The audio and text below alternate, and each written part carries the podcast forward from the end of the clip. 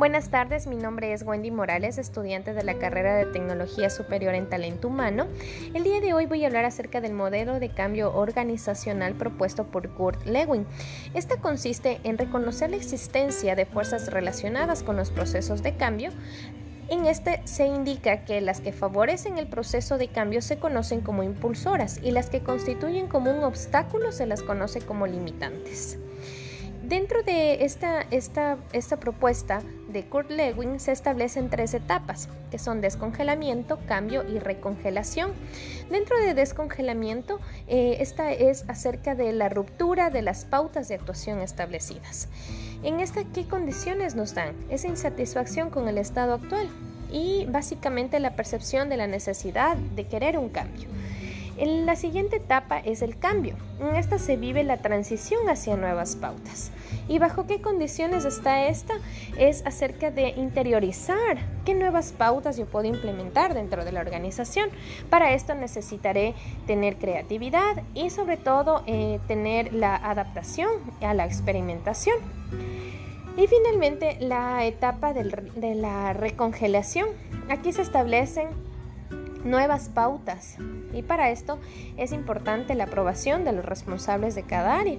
Para implementarlos deben pasar a formar parte de la nueva cultura de la empresa para garantizar su éxito a largo plazo. En este sentido podemos indicar que las ventajas del modelo de CORT eh, tenemos, eh, voy a establecer tres tipos de ventajas. En la primera, evita cometer esfuerzos erróneos. Al momento de aplicar el modelo de Kurt Lewin, se obtiene esta ventaja dentro de la organización obteniendo así un mejor desempeño de la misma. La otra es que realmente son de gran utilidad para aplicarlo a grandes empresas.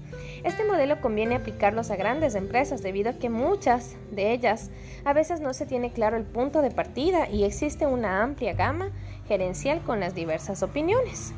Y tercero, eh, crea la capacidad para que el individuo tenga una mejor relación con su entorno. Al emplear este modelo puede concebirse esta ventaja y al crear relaciones sanas dentro de la organización se puede generar un mejor desarrollo teniendo en cuenta que este depende de una gran medida de tener un ambiente amigable para obtener el cambio. Y así también tenemos las desventajas. Esta, em, la primera desventaja que tenemos es que realiza mucho análisis y poca acción. Se refiere que el modelo se basa mucho en el análisis previo pero poco en la acción o gestión del cambio. No reconoce experiencias pasadas, también es otra de las desventajas. En este modelo no permite recoger experiencias pasadas en el éxito o del fracaso en procesos de cambio para replicar lo que se hizo bien o mal y de esta manera volver a cometer los mismos errores. Esa es una de las ventajas realmente más importantes. Y tercero tenemos que es un alto costo de coordinación. Tiene un alto costo de coordinación puesto que requiere juntar una cantidad interesantes de miembros de la organización, eh, utilizando cada uno su tiempo para poder efectuar este tipo de, proceso eh, propuesto por CORT. Agradezco por su atención.